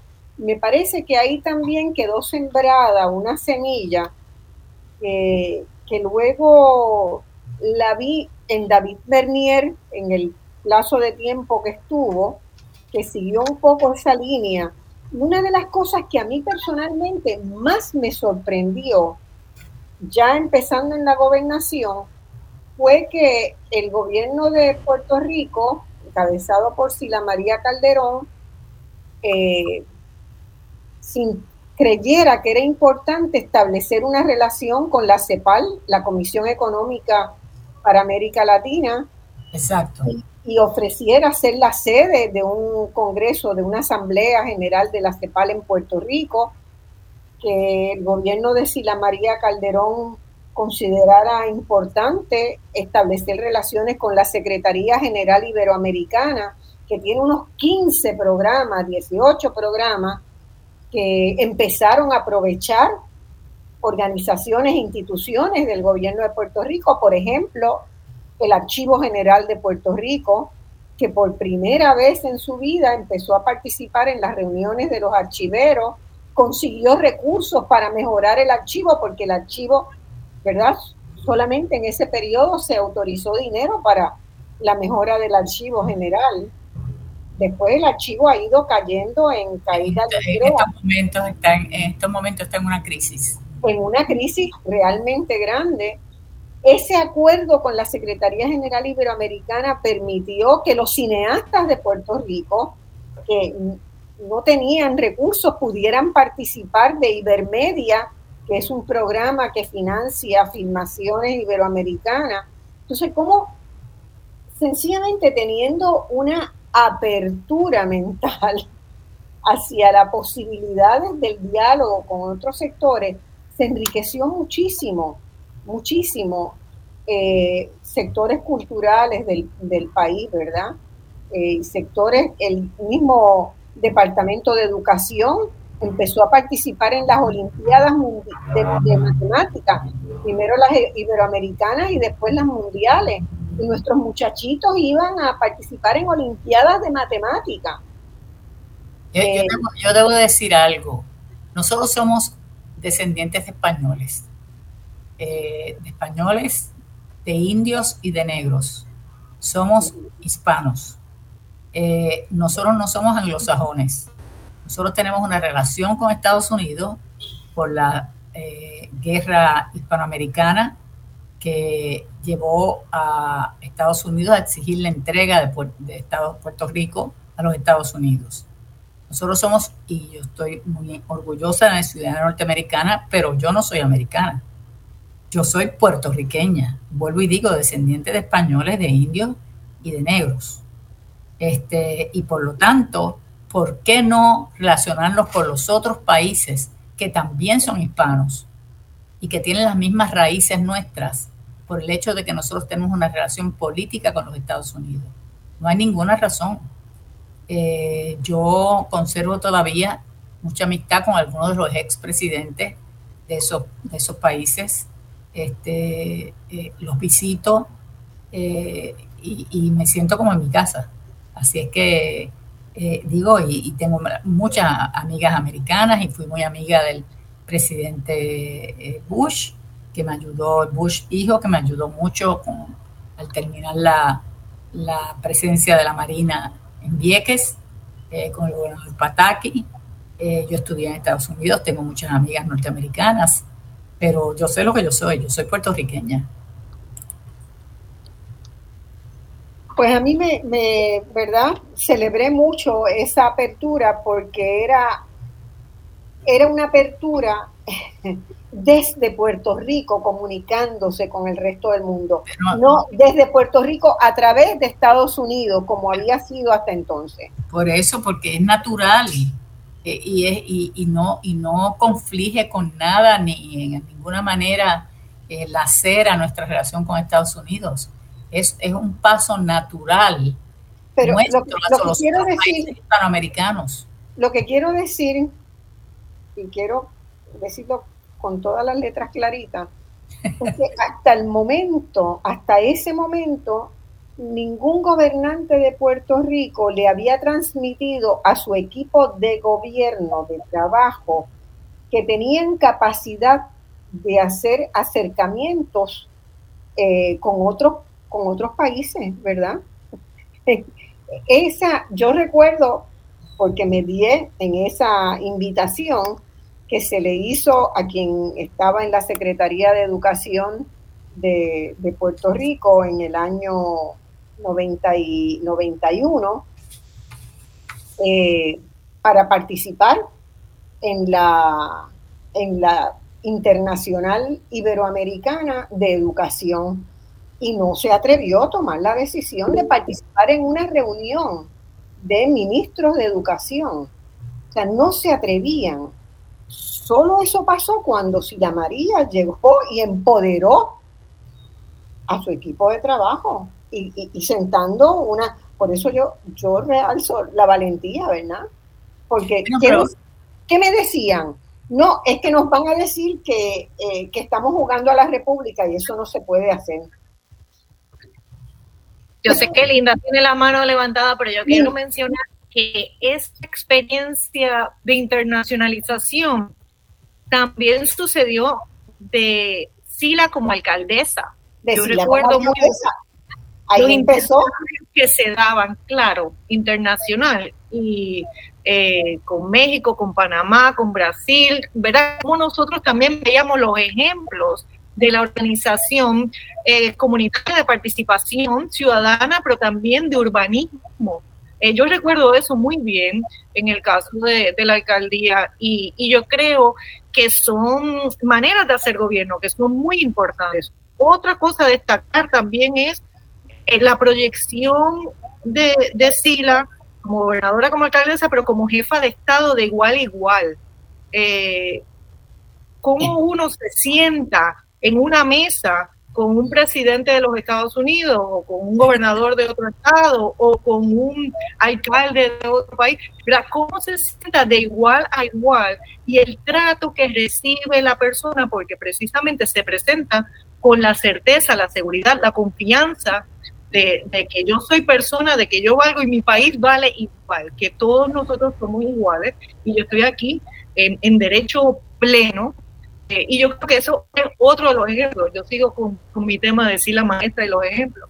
Eh, yo creo que necesitamos hacer una enumeración de todos esos ejemplos. Y sorry, Linda, que te, que te interrumpí, que te estabas pendiente de hacer un... Linda, linda. No, no, hay, no hay ningún problema. Este, no, sí, yo lo que quería comentar era eh, el, el, ámbito que tiene que ver con el cómo, Sila, tú te enfrentaste a al problema que tenemos todas las mujeres, ¿verdad? Cuando, cuando estamos en el espacio público y cuando tenemos que salir del hogar a trabajar. Yo creo que en, tu familia, ¿verdad? Yo, me da la impresión de que tú fuiste la primera que salió hacia trabajar eh, y que eso debe de haber sido una conmoción para, para todo el mundo, eh, incluyendo pues tu mamá, tu, tus tu hermano, tu hermana, tus hijos, tu esposo. Y, y cómo tú, o sea, ¿qué, qué mecanismos tú desarrollaste para bregar con lo que implica, ¿verdad? Que, que, nosotras las mujeres que estamos en trabajos así muy, muy complejos, lleguemos a la casa tarde, este, inclusive los vecinos, todo el mundo puede opinar acerca de tu vida, ¿verdad? Porque tú estás eh, trabajando afuera. Eh, y, y desde, ese, desde esa perspectiva, ¿verdad? como mujer, eh, ¿qué enseñanzas tuviste? Yo sé que tú planteas que tú no eres feminista, pero tus acciones obviamente son, son mucho más elocuentes, ¿verdad?, que lo que tú planteas. Bueno, eh, Es que yo nunca me he sentido, yo soy mujer, pero, y creo que soy muy femenina, ¿verdad? Creo. Muy coqueta. También, eso me han dicho. Eh, pero no me siento mujer, o sea, yo me siento neutral cuando yo trabajo. Eh, ¿Perdona? Persona. Persona. Eh, yo quisiera resaltar algo que es interesante, me parece en el libro, que es cuando yo me cuando los puertorriqueños somos invitados a la Casa Blanca por el presidente Clinton para resolver el problema de, de Vieques y estamos tres personas representando el Partido Nuevo Progresista, yo sola representando, o sea, eh, Pedro Rosselló, Carlos Romero Barceló, el, eh, Carlos Pesquera, yo representando sola al Partido Popular y a mi derecha eh, Rubén Berrío. Frente el presidente Clinton con todos los militares y los congresistas que están a favor de que la Marina se quede en Vieques. Cuando él hizo la propuesta de darle 50 millones, hacer un referéndum a las personas de Vieques que son sumamente pobres, y si las personas de Vieques decidían que la Marina se quedara, Estados Unidos le hacía un regalo de 50 millones de dólares. Si la gente de Vieques decidía que se, se fueran, no recibían nada. La única persona que habló y se le enfrentó al presidente Clinton fui yo, que era la única mujer en toda la reunión. Y le dije que eso era antidemocrático, él me preguntó, que todo esto es en inglés, que si yo no quería que ellos se enteraran, supieran lo que iban a recibir, que ese no era el punto. Todo esto es en inglés, que eran muy pobres y que hacerle eso era un soborno. Comprarlo. Y ahí el presidente se levanta y se acaba la reunión. Más nunca nadie dijo nada. Y yo, la única mujer, le hablé al presidente Clinton, claro. ¿Sabes por qué? Porque cuando uno representa a unas personas tan pobres como la gente de, de, de Vieques, quedarse callado es un pecado. No venían ni mortales, peor que el mortal. Yo, yo no creo en nada de eso, pero, debe haber el peor pecado del mundo, es quedarse callado cuando uno está representando gente. Así es que yo creo que soy mujer, pero me he comportado como un hombre, en el sentido de que los hombres que estaban allí conmigo deberían de haber hablado y la única que hablé fui yo. Así es que, no sé. Bueno, eso tiene que ver con una percepción, ¿verdad?, del, valor que uno le da a las convicciones. Por eso, pero y, ellos no tienen convicciones. Y, son cuestiones de convicción, ¿verdad? Si tienes la convicción, tienes la obligación de defender tus convicciones. Por eso, por eso y los hombres no tienen convicciones. A veces no. yo no sé. Yo no sé.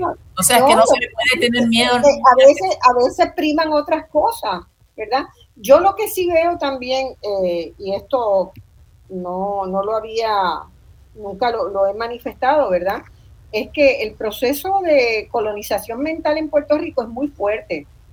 Y hay personas que han podido tener la capacidad, seguramente, como es el caso tuyo, yo también siento que tempranamente pude lidiar con descolonizar mi cabeza, ¿verdad? Y no me siento inferior a ninguna persona de Estados Unidos, ni a ninguna persona del mundo, ni me siento superior tampoco. Exacto. Eh, pero hay un proceso de descolonización mental que eh, yo en, tu caso lo veo claro. Marcia, yo, como una persona colonizada. Marcia, yo creo. Los que, y los que estaban allí probablemente los eran mucho más colonizados, ¿verdad? Marcia, yo, yo quiero hablar de un tema que, que va más. Yo estoy totalmente de acuerdo contigo, pero hay una palabra que se llama miedo. Miedo. Si las personas, hombres o mujeres, no trabajan temprano en la vida con lo que es el miedo, que está aquí, porque yo nunca he visto el miedo. O sea, yo estoy viendo esta pluma que está aquí. Pero tú has visto el miedo alguna vez en tu vida? O sea, la persona tiene que en su proceso de crecimiento trabajar con el miedo y entender que el miedo no existe. El miedo lo creamos nosotros y no se le puede tener miedo a nada ni a nadie. ni siquiera la muerte porque es segura, pero es una vez nada más. O sea, los cobardes se mueren mil veces, como dijo Shakespeare. Los, los, valientes nos morimos una vez. Dijo, eso lo dijo Shakespeare. The coward die a thousand deaths. The brave die but once. Así es que yo le hablo mucho del miedo a la gente, a los hombres y a las mujeres, porque el miedo no existe, existe aquí. y nosotros no podemos tenerle miedo a nada. Entonces, el miedo es paralizante. Es paralizante. Yo creo que esas personas tenían temor de hablar. No era, eh, es temor. Entonces uno no puede tener temores en la vida. Claro que si el avión se mueve fuerte, que el corazón te palpita, definitivamente, porque es instintivo. Tú sabes a nadie le gusta morirse. pero, pero. Eh, no es la fecha antes. Uno tiene, uno tiene que vivir sin miedo. Y las personas que nos están escuchando, por favor, trabajen con sus miedos. El miedo no existe. Eh, eh, el, deshacerse del miedo y sobre todo aquellas mujeres que están siendo abusadas en sus hogares, que quizás están escuchando, no tengan miedo, salgan de esa situación. Nosotros en la fundación ayudamos a eso, así que llámenos al 753-8310. Vamos a una pausa y ya venimos con el último segmento, se nos acaba, pero quedan muchas cosas. ¿sí? Eh, vamos a una pausa y volvemos con Sila María Calderón en esta encantadora conversación.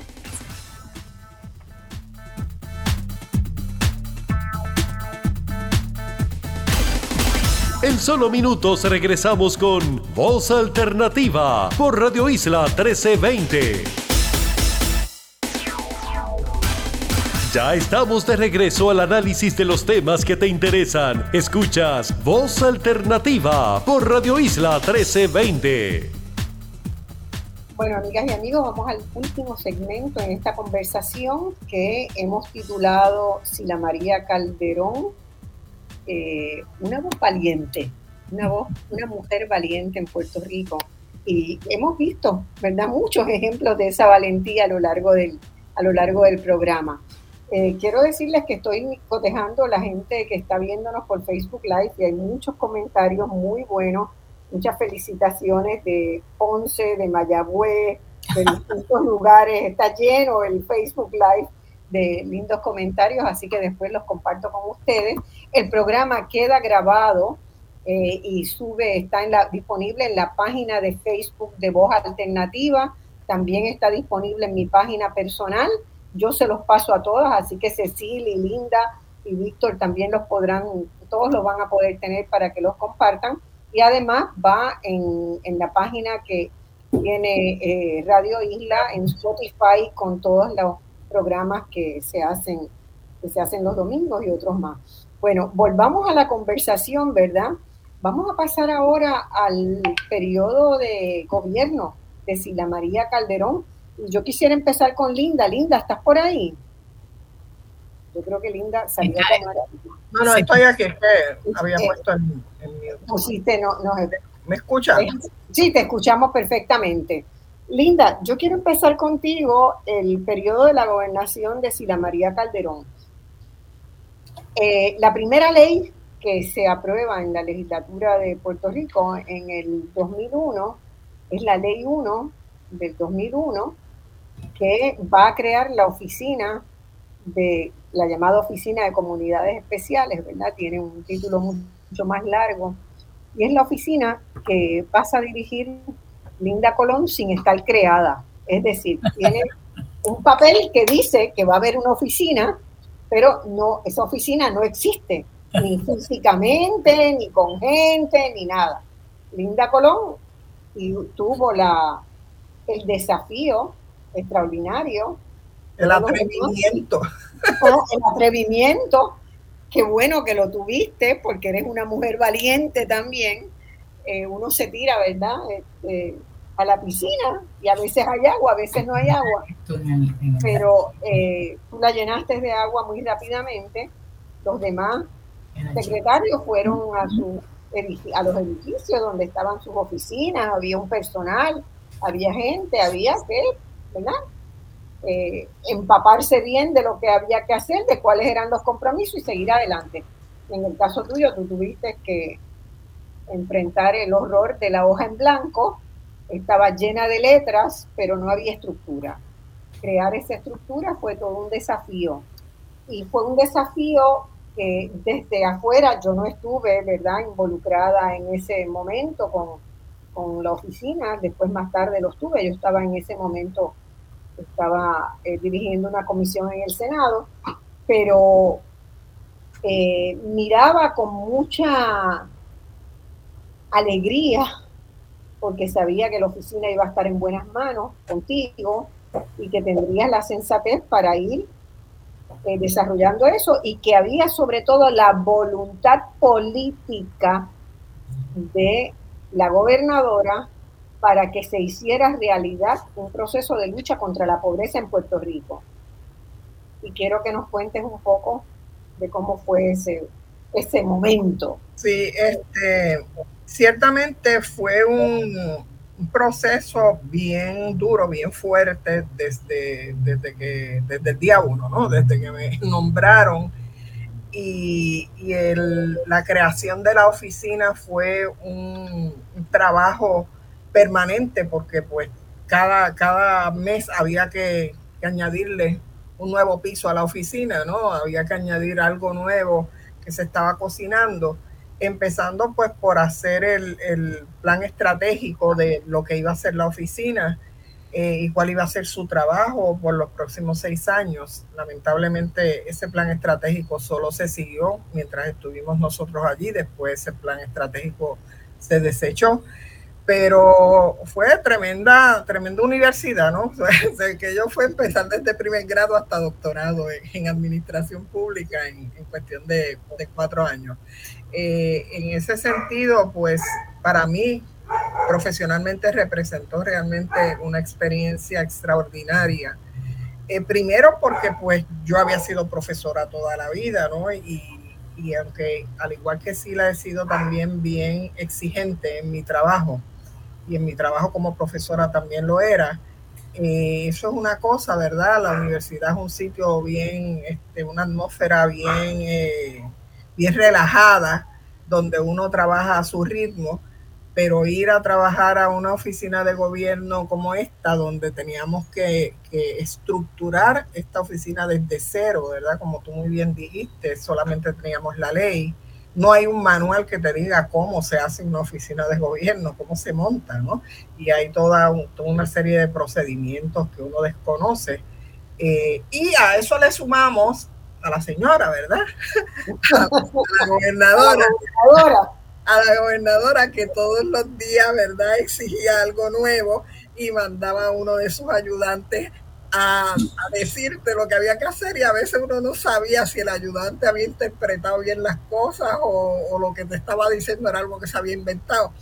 Pero pues era, fue una batalla, fue una batalla fuerte en ese sentido Oye, pero la viste maravillosamente bien. salimos airosos, ¿verdad? Este, claro. Porque debo de decir, ¿verdad? Que, que algo increíblemente bueno que tenía Sila era que, que yo que también soy bien, este, de estar inventando continuamente, ¿verdad? Cada vez que yo me inventaba algo nuevo y se lo, se lo decía a ella, ella decía, dale para adelante, sigue por ahí. Entonces, este, en ese sentido, pues fue realmente bien bien este, positivo porque ella nos dio el margen, nos dio el espacio para crear. Y yo creo que eso en muy pocas ocasiones ocurre, ¿no? O sea, que tú tengas a tu, a tu disposición eh, gente que está entusiasmada con lo que se está haciendo, que como muy bien decía Cecil, el trabajo era un trabajo de siete a 10 de la noche, ¿no? Y aquello, y allí nadie se cansaba, todo el mundo estaba entusiasmado con el trabajo.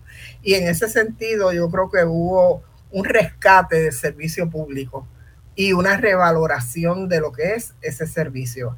Este, eh, yo tenía conmigo trabajando un equipo excelente de jóvenes, sobre todo, muchos de ellos ese era su primer trabajo y ellos estaban aprendiendo, estábamos todos aprendiendo a la misma vez. Y bueno, la maestra que hay en mí pues salía para afuera continuamente, ¿verdad? Así que yo me la pasaba eh, dando lecciones continuamente de lo que había que hacer y cómo hacerlo. Y el hecho de que también tuviéramos una dirección clara, continua, desde Fortaleza. O sea, allí no estábamos inventando, sino que había un plan de trabajo, ese plan de trabajo había que darle seguimiento y la, gobernadora estaba continuamente eh, presente. Eh, y el que, el que no cumpliera con el plan de trabajo, pues sabe que iba a tener problemas. Así que en ese sentido, este, eh, esa experiencia me parece que es una enseñanza, ¿verdad? Que yo no estoy segura de que los demás gobiernos la hayan seguido, ¿verdad? Este, yo no sé cómo, cómo gobiernan los otros, ¿verdad? Yo sé cómo ella gobernaba y sé que, que para mí fue una tremenda lección que, que entiendo que es la manera, ¿verdad? Eh, adecuada de hacer las cosas. O sea, las cosas dentro de un gobierno no se pueden dejar al azar tienen que estar planificadas, estructuradas y tiene que haber una gente responsable.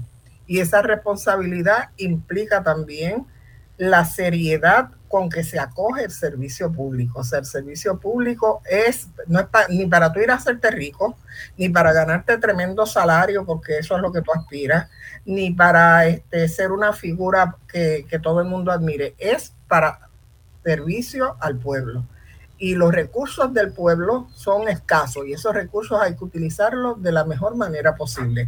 Así que en ese sentido, no fue solamente el cumplimiento de una promesa, ¿verdad?, que se había hecho, sino que fue una promesa con la cual hubo toda una, eh, estábamos identificados y además de eso, estábamos eh, eh, continuamente en un proceso de trabajar y de dar el máximo para que se cumpliera.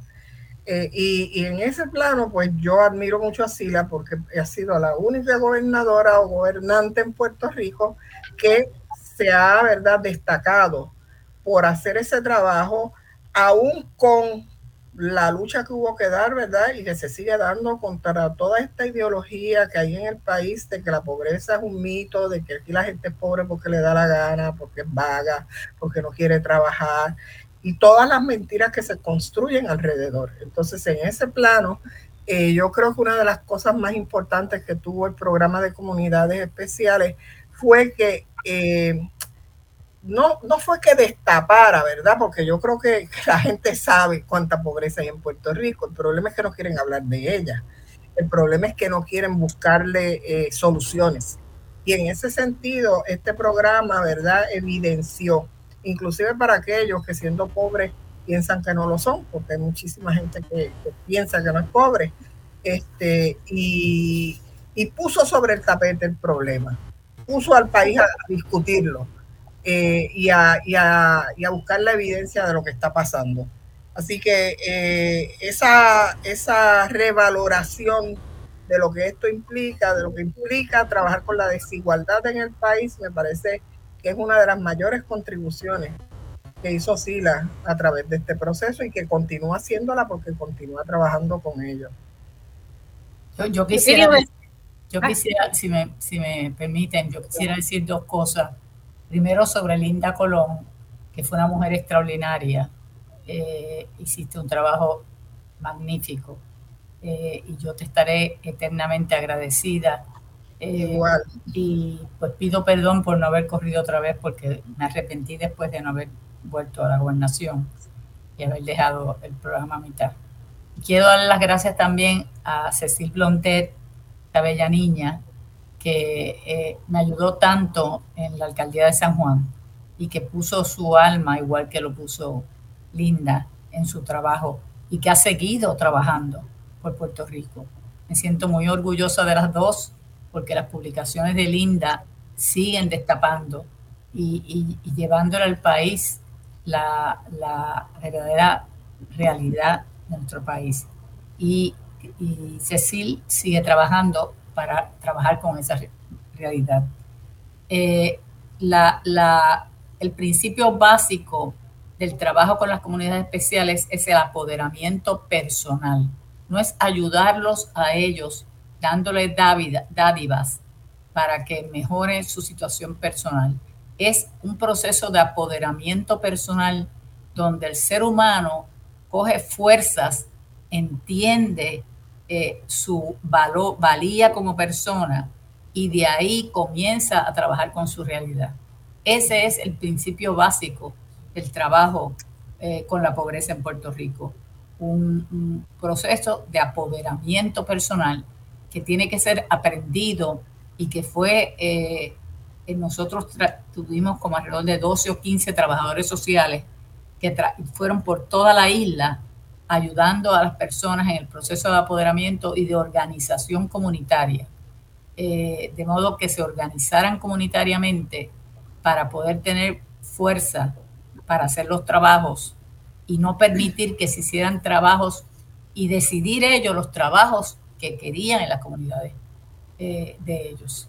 Así es que a ellas dos les doy las gracias por el servicio grande, sobre todo a Linda, eh, que hizo y continúa haciendo y que también Cecil Blondet continúa haciendo desde el sector privado. Ambas son mujeres extraordinarias y tú ni se diga, Marcia.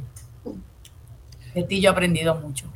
Y somos, mujeres, sobre todo. Y somos mujeres, personas serias. Somos personas, somos personas. Quería decir una cosa, ¿verdad? Porque años después de esa experiencia, eh, yo participé los últimos dos años del programa de comunidades especiales eh, en los cursos de formación de líderes comunitarios, ¿verdad? Que los coordinaba Nilsa Medina. Sí, ¿verdad? Nilsa, Nilsa. La gran Nilsa que está hoy, está en estos días, está por visitando a su hija que vive en Nairobi, en Kenia. ¡Ay! ¡Qué interesante! África. Este, la gran Nilsa fue una que dejó también la vida, entregó para que el programa de formación de líderes fuera un éxito como lo ha sido. Han seguido esos líderes siendo voces que se han logrado eh, reconocer en Puerto Rico, ¿verdad? Pues puedo decirte que ahora vamos a hacer unos programas desde la fundación del pase de batón. Y nosotros vamos a ir a las comunidades a dar clases y cursos de liderato a los jóvenes de 24 a 35 años, de modo que ellos puedan asumir eh, ese trabajo que han hecho hasta ahora eh, este, las, eh, los líderes comunitarios que ya están bastante cansados.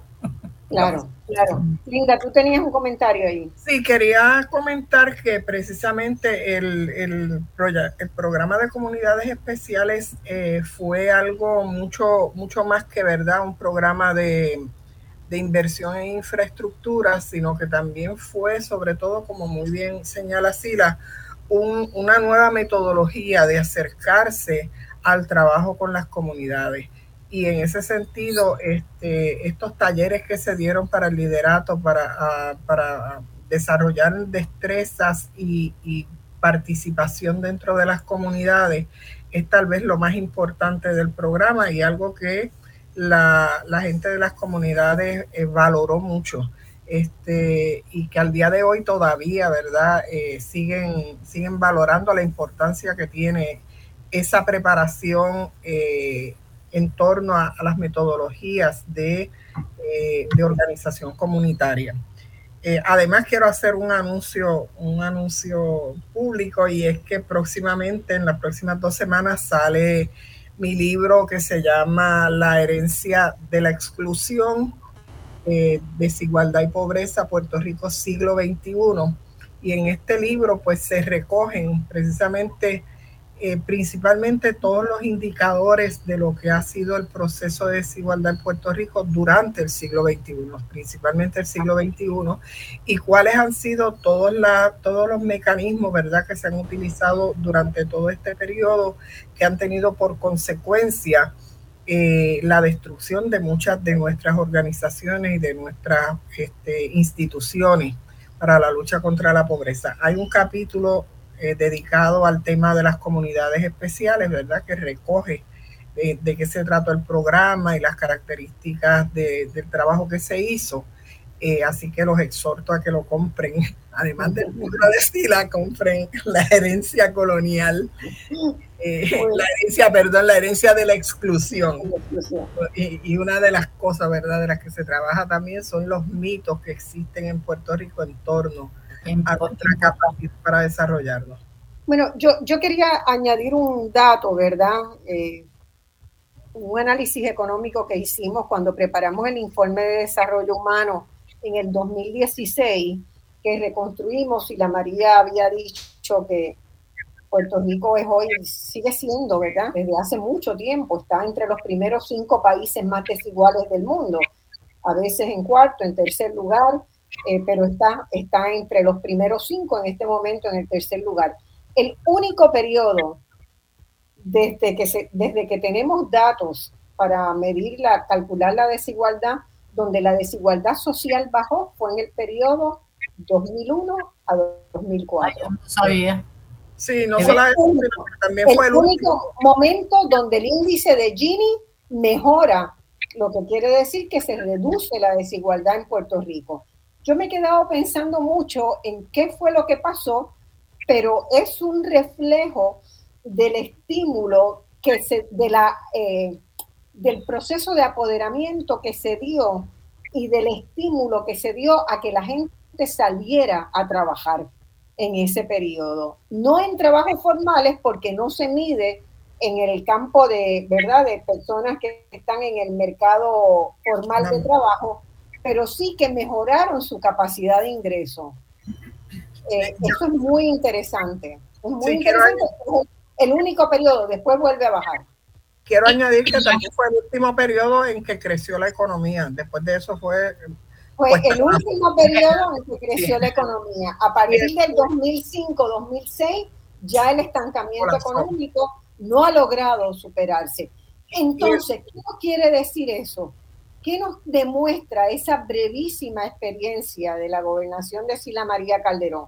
está el programa de comunidades especiales, está una ley muy importante de cooperativismo que se aprobó ah, en, esa, en ese periodo también, ¿verdad? La creación de la, de la, de la ¿cómo se llama? La, de esto de la mujer, la, se me olvidó la palabra ahora. La de la, mujer. de la mujer. O sea, hay un conjunto de medidas de gobierno que se aprobaron en ese cuatrienio que permitieron ¿verdad? Pensar en que Puerto Rico podía tener una revitalización que empieza a darse y que queda trunca inmediatamente después.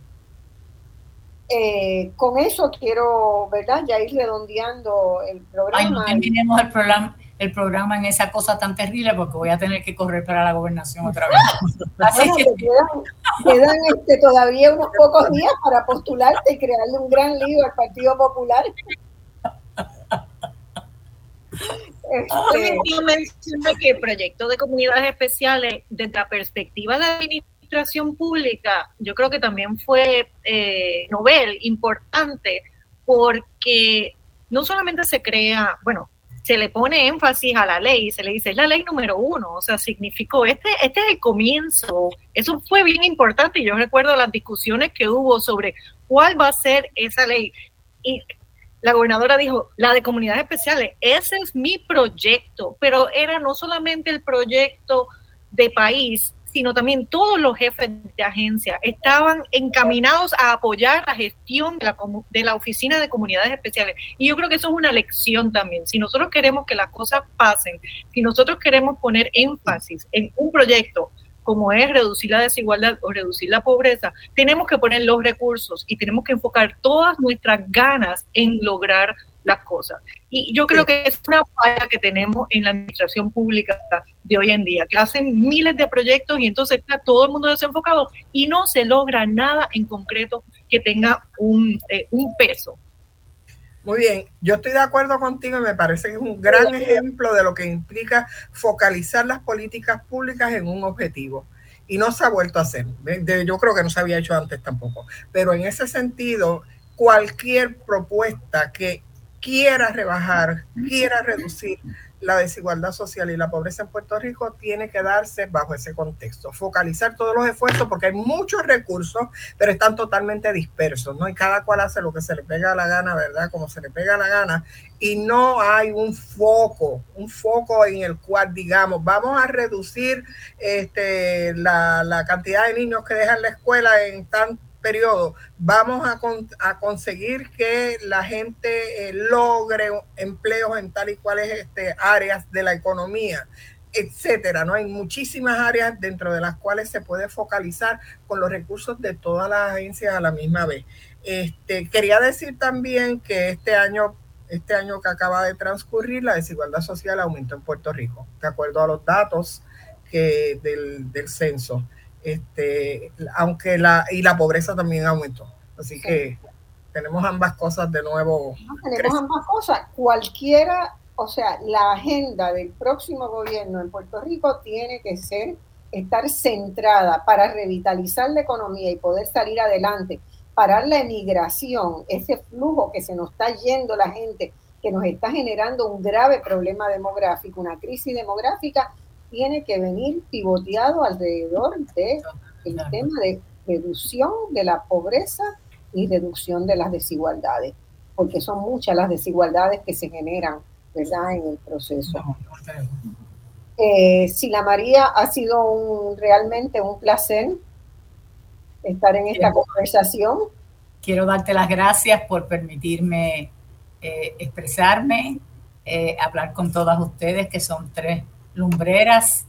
Eh, muchas gracias. para mí el servicio público es sagrado y de una manera un poco más reducida, pues lo sigo haciendo desde mi fundación. Así es que... Yo quiero decirles que se nos quedaron muchas preguntas, muchos puntos que queríamos discutir en este programa. A lo mejor en algún otro momento podemos hacerlo. Hagamos otro, hagamos otro. Hagamos otro. Eh, pero quiero insistir en que la gente lea el libro. Quiero insistir en que la gente lea el libro.